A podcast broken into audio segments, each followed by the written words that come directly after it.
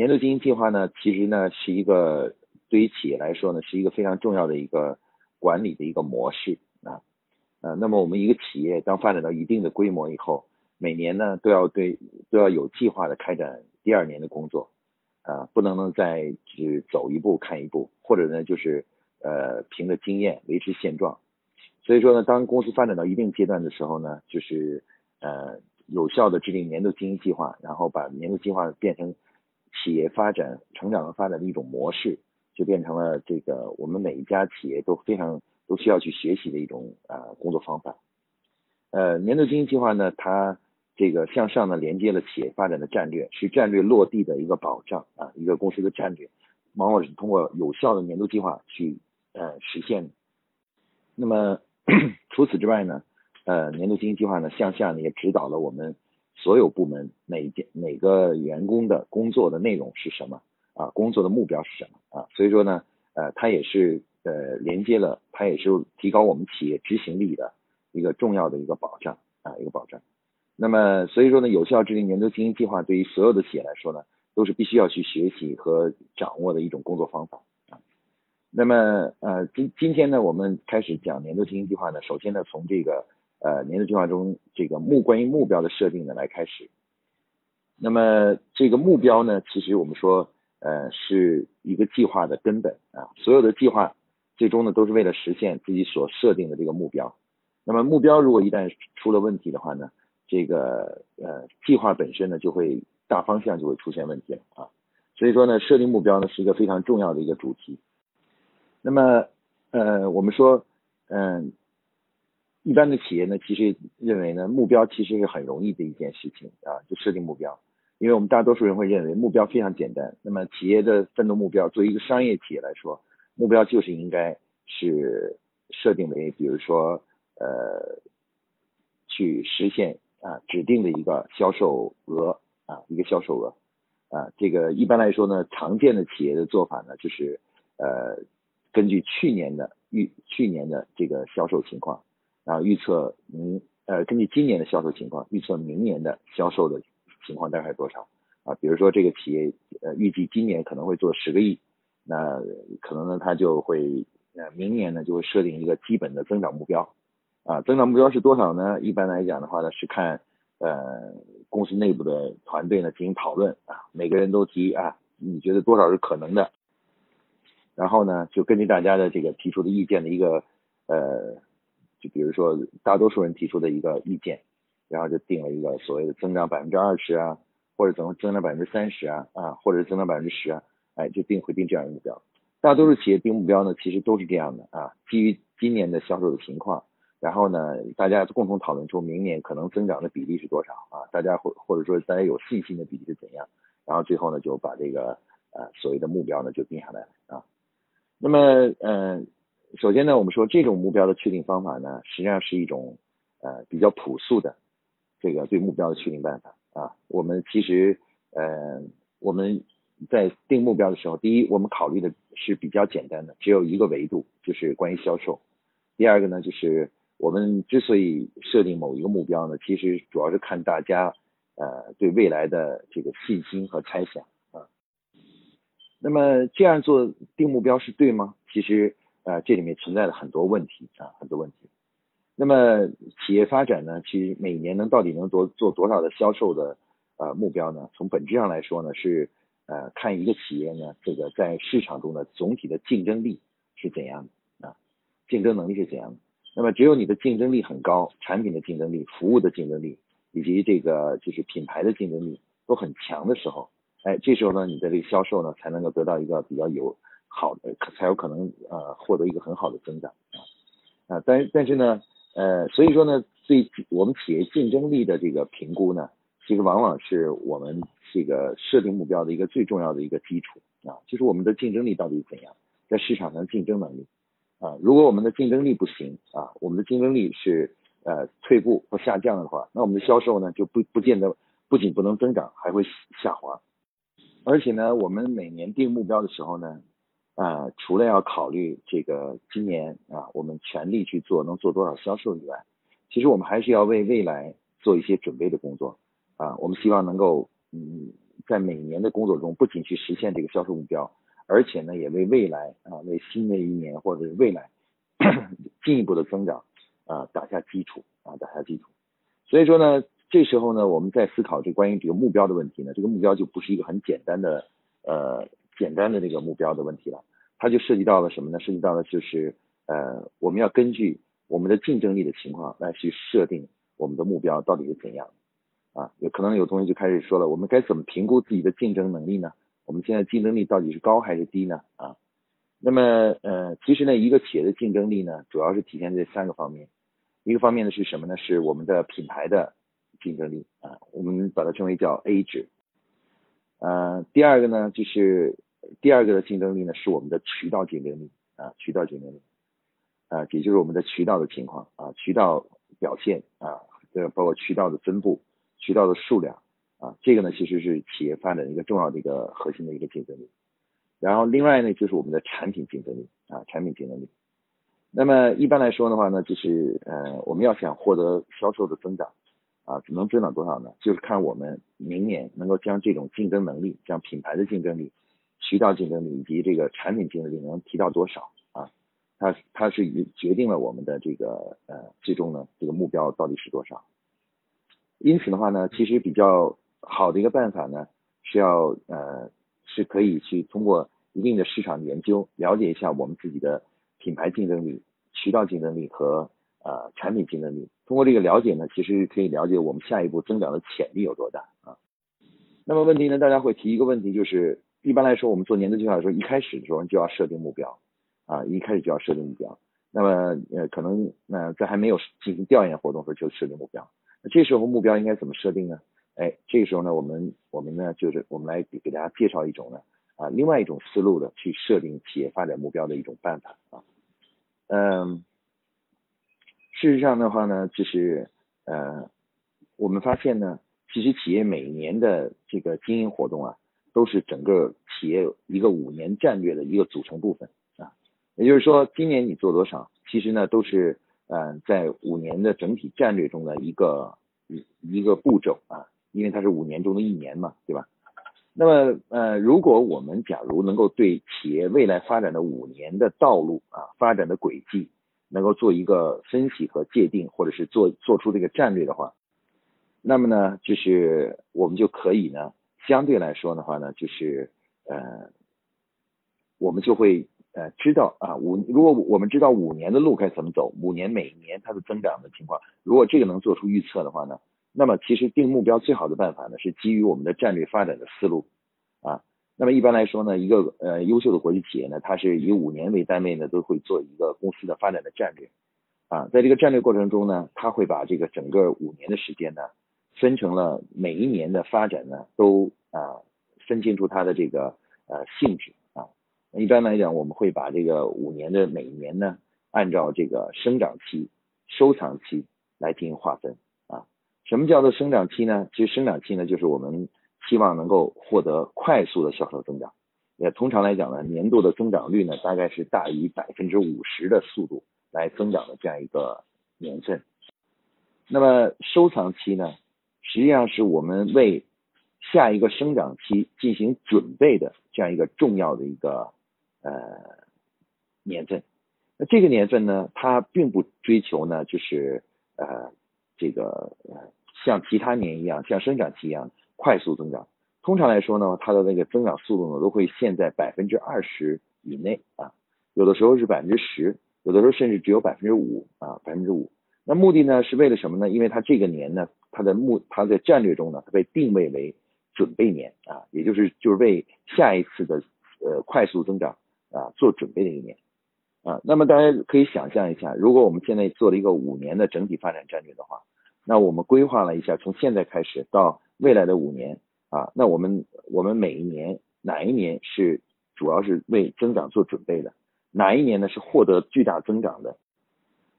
那么如果我们有了这样一个计划的话呢，以后的话，我们这个五年里面每一年去定目标的时候呢，都会变得很清晰，因为我们首先要看。这一年是属于什么性质的年？是准备年呢？是这个呃收藏年呢？还是生长年？如果是生长年呢，我们就会勇敢的设定一个比较高的增长率的一个目标。而如果是收藏年的话呢，我们就会主动的将销售的增长目标设定在百分之二十以内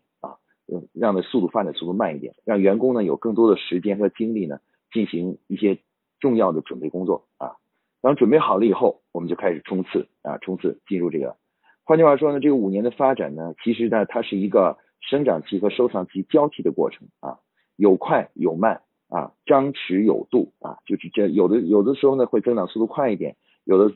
时候呢增长速度会慢一些啊，它互相交替形成了一种啊良性的循环。那么这个呢其实就是企业发展的战略。那么企业的战略呢，对于每企业来说，设定对企业设定年度目标来说呢，它的意义呢是非常重大的啊。我们说呢，你可以根据比如说预测你的销售的呃呃，根据今年的情况预测明年的情况。但是呢，呃，如果从规企业发展的规律上来说，你如果不进行良好的这个呃准备工作的话啊，收藏收藏和准备的话，你是很难连续的获得高速的增长。而且呢，有的时候呢，我们即使获得那个所谓的高速增长，其实这个高速增长本身呢也是不健康的啊。经常很多企业是通过降价或者压货啊，向渠道去增加渠道库存，来获得一个表面上看起来好像很好的一个啊销售的一个增长啊。但是这种呢，是对于企业的发展呢是极为不健康的。那么怎么样才能让企业进入到一个健康的循环呢？哎，我们要用战略来指导我们的目标设定。那么这种呢，实际上是最理想的啊，最理想的。我们用按照我们做对呃未来的发展呢，做一个五年的战略。而每一年的话呢，我们会根据战略的部署啊，战略说我们要进入收藏了，我们要开始进行为呃下一次的这个快速增长做准备了，那我们就进入到收藏年，我们就会设定一个比较低的目标。那如果战略说我们下一年要进入生长年了，我们就要进入一个快速发展的呃那个历史阶段了。然后呢，这时候呢，我们就会设定一个较较高的目标。换句话说来说呃来说呢，就是我们并不会根据上一年，呃，就今年相对于去年的增长率来设定明年明年的增长率啊。很多企业都是这样做的，根据今年增长了多少，设定明年增长多少，因为这是不符合规律的啊。其实每每个企业呢，当销售获得了一定量的快速的增长之后啊，其实它组织内部的这个各种各样的能量啊就被消耗掉了。因此的话呢，你必须要把这个呃成长速度呢放缓一点，然后呢来令让员工呢腾出一部分的精力，来这个就是去呃再对组织呢进行赋能啊赋能。那只有这个组织再具备了能量以后的话呢，然后呢它这个就是呃这个才能实现更更大的一个增长和飞跃。我接触了很多企业呢，经常是呃销售曾经有一段时间增长速度很快。但一旦到了一个某一个坎儿，一般通常来讲的话，呃，七八千万，嗯，是一个坎儿，然后两二点几个亿、三个亿左右，三到四个亿是一个坎儿，然后呢，再上一个呢就是七八个亿啊到十个亿之间是一个坎儿。那一般来说呢，一个企业经常会出现呢，这个销售呢上到一定的呃那个一一定的销售额以后呢，再想获得增长呢就非常非常的困难，就无法获得增长了。其实原因很简单，是因为这个企业呢，这个能量就是企业所具备的组织能量，只能支撑什么呢？只能支撑这样的一个销售额。除非你在组织上进行变革，不断的呃给一个组织赋能，它才能够创造更大的一个销售额。所以说呢，我们说呢，战略的目标的第一个指导思想呢，定目标的第一个指导思想呢，就是要用战略的这种思维方式啊，用用快慢结合、生长收藏相互交替的这种方式。来指导自己的每年的目标的设定啊，目标的设定啊，到底是挣多少？刚才我们说了，如果你是生长期，那就要勇敢的设定一个要大于百分之五十的啊增增长率；如果是收藏期的话呢，就应该设定一个啊小于百分之二十的一个增长率啊，让这样的话我们的企业呢张弛有度。表面看起来呢，我们虽然没有每年都快速增长，但是累积到五年的时候呢，其实我们可以获得一个巨大的提高啊。谈到这个问题呢，我们就又涉及到关于年度目标的第二个问题了。刚才我们说第一个问题呢，我们是说基于什么来设定目标啊？这个我们说应该基于战略的部署来进行设定目标。那么战略呢，要对每一年的性质呢进行定义，定义好了以后呢，然后呢，根据战略的这个部署呢，我们来确定每年的增长率的范围大概是在什么范围之内。这是我们需要呃，我们刚才讲解的第一个问题啊，第一个问题。那么。第二个问题呢，其实是涉及到什么呢？是说的，呃，我们的目标到底应该涉及到几个不同的维度啊？很多同同学呢都都认为呢，就是销售目标很简单，就是销售总额是多大啊？但事实上呢，这种思考是不对的啊。为什么呢？因为对于一个企业来说呢，这个呃销售的话呢，我们一经营一个企业实际上是一个马拉松，是一个长期的工作，它并不是一个短跑。我们不能只是为了追求在短期的一个快速的增长，而使自己的组织呢产的健康啊产生问题啊，所以我们一定要设定多个指标，来既要考虑到组织成长的速度，同时也要监监测着什么呢？组织的健康度。那如果公司企业不健康了，那即使是短期内呃销售增长了，也一样最终还是无法长期的经营下去啊。我们见到的很多企业，比如说。呃，厦门的这个厦新呐、厦华呀，然后以前的波导啊啊这这样的企业，其实都是在有一个历史阶段内销售增长是很快的，但是他们就因为他们嗯这个不注重自个儿企业本身内在的健康度，所以说随着时间的推移，那原来那个辉煌呢就很快就没有了，然后公司呢也进入到了非常危险的啊，或者有的是濒濒临倒闭的这样一个啊这样一种状态。其中有很重要的原因呢，就是要从多维度去考虑企业的发展目标。那么对于国际企业来说呢，一般在年度目标的设定过程中，它是会把年度目标呢分成四个核心的指标。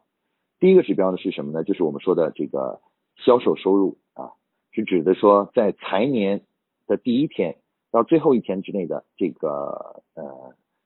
到账金额啊，主营业务的到账金额就是销售收入。销售收入呢也是大家都知道的啊。啊，销售收入呢，一般通常不含应收款，也不含啊这个应付款啊，这个呃，另外呢，就是销售收入呢，只探讨到账金额，不管你签的合同是多少啊，你你你签的签约多少，有的企业是以签约是多少，这这是不对的啊，应该是以这个啊这个到账金额为核心的，这是一般我们通常设定的一个目标。但是另外呢，还有一个第二个目标是什么呢？就是关于这个企业呃年度的这个利润率。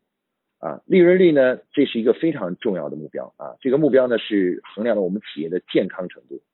那一般来说呢，呃，我给大家一个参考的数值啊。这个如果利润率呢是百分之五的话呢，这个实际上企业就处在一个亚健康的状态啊，亚健康状态，我们说叫及格吧，只能叫及格。如果呃，我们刚才说这个净利润率呢，是指的是呃税后净利润啊，税后的净利润，净利润率。那么，如果是这个呃利润率能达到百分之八的话呢，哎，我们就进入到良好啊，也就是健康的啊，也就是七十五分啊，七十五分。那如果利润率能做到百分之十，我们就达到了什么呢？达到了这个呃，就是说呃，在这个可可以说相当于达到了八十五分啊，达到八十五分的这个状态。那如果利润率能做到百分之十二啊，十二，那这个呢就那已经达到了九十五九十分啊，九十分了。那么一般来说呢，利润率的最高值呢，通常国际公司的平均值呢，都徘徊在百分之就是百分之十二到十五之间。所以说呢，如果你的利润率一旦低于百分之八了，那就说明呢，这个利润企业呢已经是处在一个不健康的状态了啊，不健康的状态。那这时候呢，应该赶快将利润目标设为整个组织的第一目标啊，就设为主义的第一个目奋斗目标。有的这个，有的这个就是呃呃，可能有些企业会说说王老师，那我看到很多互联网企业连续亏损很多年啊，那它的利润都是负的啊，那这样的话这是怎么回事啊？那么呃，我们说呢，呃，对于呃部分的啊有大投资支持的这种这种就是呃企业啊这种企业的话，那在成长的一段时间内设定的是呃以追求规模、追求占有率为核心的。这种模式呢是可以行得通的，但是对于大多数企业来说这是不行的啊。利润率是我们成长的关键保障，如果我们企业不能够有足够的利润率的话，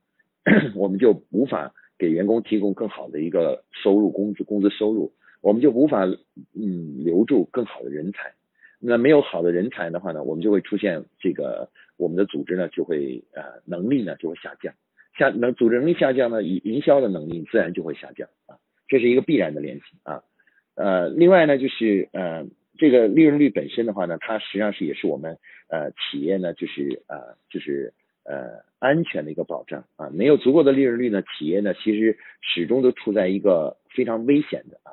啊，如果出现了一些什么特殊的事件之后啊，我们马上现金流就会断掉，断掉以后的话，整个公司呢就会处在一个非常危险的一个可能濒临倒闭的一个状态。所以说呢，利润率的这个值啊是非常重要的，一定要保证把它保证在百分之八以上，低于百分之八就要设这一年就不要再设销售快过过多的销售增长目标，而应该把目标主要首第一目标首先设定在提高利润率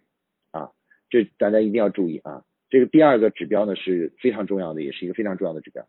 那么第三指标呢是什么呢？是一个大家可能很少听到的一个目标啊指标，这个指标呢是叫人均利润啊。人均利润呢，是指的是拿我们的税后的净利润除以什么呢？除以这个呃，除以这个公司的所有的签订了正式劳动合同合同的人员工的总人数啊。那么这个人均利润呢，它是反映了什么呢？反映了我们企业的这个可持续发展能力，也就是我们的组织的效率啊，反映了我们组织效率啊。如果我们这个人均利润很低啊，即使销售额很高。我们的组织效率呢就会变得很低，组织效率低的话呢，其实企业持续发展的能力就就变弱。所以说呢，呃，人均利润呢也是我们年度计划中的第三个重要的这个目标啊指标。那么人均利润一般参考值呢是这样的，呃，五万块钱啊，如果一个员呃，如果我们的人均利人均利润呢能做到五万块钱每人每年，那么这就叫及格啊。十万块钱呢，如果能做到十万块钱。每人每年呢就叫呃良好啊良好，那如果能做到二十万块钱，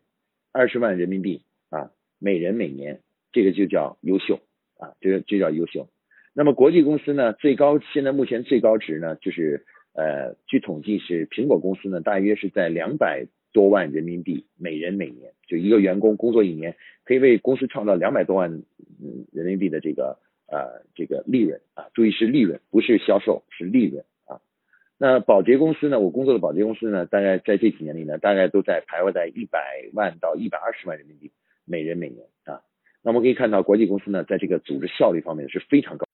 那么，如果我们的企业现在呃人均利润是低于了呃这个叫做百分之呃五啊，低于了呃低于低于了五万块钱每人每年的话。那就说明呢，我们应该把这个目标呢也列为比较靠前的目标，而且的话呢，这个目标呢通常意味着我们应该尽快进入到刚才我们说的战略的收藏期啊，就是开始要进行一些赋能的工作啊，就不能再一味的追销售增长了，开始要对组织进行赋能啊，就是赋予它能量啊，让它为为下一次增长才能做好准备啊啊，如果是这个数字太过低的话呢，组织的成发展呢就会越来越乏力啊，越来越乏力。啊，就是成长的力量就会越来越弱啊。好，那这是第三个指标。最后一个指标呢，是有些企业可能会能设定这个指标，有些企业可能不能啊。最后一个指标是什么呢？我们称为叫做品牌资产啊。那么品牌资产呢，是指的企业所拥有的品牌本身啊，具备呃的的价值啊。我们说，当一个品牌做了一段时间以后呢，它就会拥有一个一个无形的资产啊，这叫品牌资产。这个品牌资产呢，大概是我们每年销售的，呃，大概是这个是我们每年销售的五倍左右啊，可能是我们的这个呃，是我们的每年的利润的二十倍到三十倍左右啊，大概会拥有这样的一个品牌价值在里面啊。那么我们企业呢，除了要去让自己的这个呃，让自己的这个就是销售增长、利润增长啊，同时呢，还要去考虑呢关于品牌资产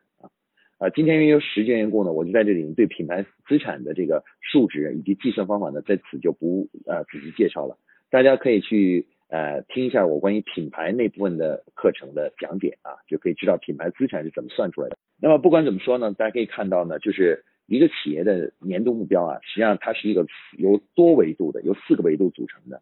那么企业呢，一方面呢要追求规模要不断的增长。但是在追求规模增长的时候呢，要时刻监呃监测着另外三个指标，也就是利润率、人均利润和那个指标，因为那三个指标一旦是这个就是呃低于了就是我刚才说的及格线的话啊，或者是在及格线附近的话，这就意味着什么呢？我们的组织呢，因为呃连续的快速发展呢，已经处在一个不健康的状态了。那这时候的话呢，企业就应该马上决定本年度呢应该进入到收藏年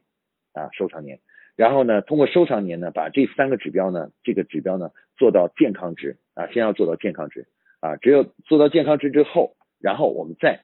设定下一年是生长年啊，所以大家可以看到我们这个年度目标的设定的理念和思想呢是一个非常有逻辑的一个思想。其实呢我我们认识到企业呢就像就像一个生命体。那它呢，要想啊做出更大的业绩啊，占领更大的市场，给客户提供更好的服务的话呢，他就一定要拥有在组织内部呢要不断的赋能啊，让这个组织具有更大的能量。那么这个能量呢是需要时间的啊，有的时候我们会花一整年的时间去为一个组织去让它能够具备能量，为下一次的增长呢做好准备啊，做好准备。就是这样的话，就诞生了我们的所谓的战略思考。那我们的战略思考就是说啊，我们的整个五年以五年为单位的这种发展呢，应该是有些年呢是生长期，有些年呢就应该是收藏期啊。那大家可能说了，那我怎么判断这个生长与收藏的这个标准呢？哎，刚才我们就讲了，因为企业的每年的目标呢实际上是四个目标，你通过呃观察，就是你在过去的一年里面的你这四个指标，你就知道你的下一年应该进入到一个什么样的年份。如果你的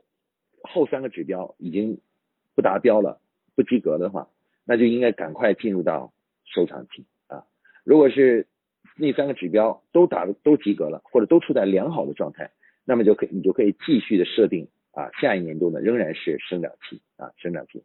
这样的话呢，我们就为这个年度计划这个目标呢设定一个新的一个模式啊模式啊。这个模式呢其实是根据什么呢？根据呃，一方面它是多维度的、平衡的，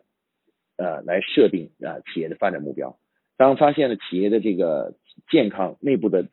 健康出现了问题，组织出现了问题的时候，哎，他就要把这个增长速度降下来啊，让这个组织呢花点时间呢去啊为这个组织赋能啊。只有赋了能以后，然后他才能够取得下一下一阶段的进一步的这个就是发展。所以说。年度目标的设定工作的话呢，它的考量的思路呢，实际上是大家可以看到还是比较复杂的。它要从多元化的角度去考虑啊，我的企业该怎么做啊，而不是说只是基于上一年的增长情况，然后预测下一年的增长情况，或者是根据大家的信心啊，大家都说我们能做到百分之五十，然后我们就设定百分之五十啊，也不是啊。根据老板的个人的意愿啊，我们要上市了，所以我们的增长率要每年都做到百分之三十，也不是要根据这个意愿，因为这都是违背规律的，是不符合规律的啊。很多企业呢，按照这样的模式去做呢，最后的结果就是啊，有的时候不仅不能够获得啊预想的销售增长，反而呢实现那个目标，反而呢会导致企业呢越做呢这个企业的健康度越差啊。最终有的有部分企业呢，就是因为这个连续多年设定不切实际的这种目标啊，忽略了什么呢？企业的健康这个这个指指数，然后最终呢就是呃最终呢就是可能就会倒闭了啊。所以说年度年度目标的设定的问题呢，其实关乎了一个企业的呃发展的一个呃健康度，甚至是关乎于这个企业是否能够长期的发展下去。啊，包括继续的呃不断的升级啊，包括这个突破自我啊，这些都关这个都跟这个年度目标的设定的方式呢是很有关系的啊。那么呃最后呢，我们用一个简单的例子来比喻一下啊，其实作为我们人类来说啊，我们嗯奋斗的目标就是去挣钱，很多人的目标就是挣钱，我要挣到挣到很多很多很多钱。但是我们看到呢，在这个就是呃在这个就是我们的身边呢。有很多人呢，因为为了挣钱呢，就是拼命的工作、熬夜啊，然后呢加班加点啊，那最后呢，有些人呢就会积劳成疾啊，积劳成疾，积劳成疾以后呢，身上就呃生病了，甚至有些人呢会猝死啊。那么其实呃，企业呢和我们的人是一样的啊。那么我们我们允许自己呢是有的时候呢加加班啊，这个透支一下自己的体力啊，透支一下呢，但是你不能长期这样做啊。你必须呢，隔一段时间要监测着你的身体的状态。如果你发现你的身体状态已经严重的低于了健康的这个范围的时候呢，你就应该呃设定呢，就是少挣点钱啊，让自己呢多休息一下，多调养一下，然后呢等身体好了以后呢，再去工作，再去挣钱啊。其实今天我们所讲的这个年度目标的设定呢，其实提出的理念呢，就跟我们这个人类的这个健康的理念是一样的啊，就是不要一味的为了挣钱而最终呢，嗯，把自己的身体呢彻底搞坏了啊。一旦生了癌症以后啊，这个有的时候呃救都救没法救，对吧？然后呢，很多企业也是一样，一旦连续的几年做销售，然后组织内部的问题越来越大，有的时候可能真的会变成一个癌症。那变成癌症以后的话呢，这个企业呢，可能最后就做着做着就做不下去了啊，做不下去了啊。总的来说，企业的发展是一个长期的工作，是一个马拉松，不是一个短跑。不要在乎短时间的一成一地的得失啊，也不要在乎这个面子啊，因为真正的胜利者呢，是谁能走得更远，谁能走得更长，谁才是真正的企业的胜利者啊。好，今天的，关于年度经营计划目标的设定这个主题呢，我就给大家介绍到这里啊。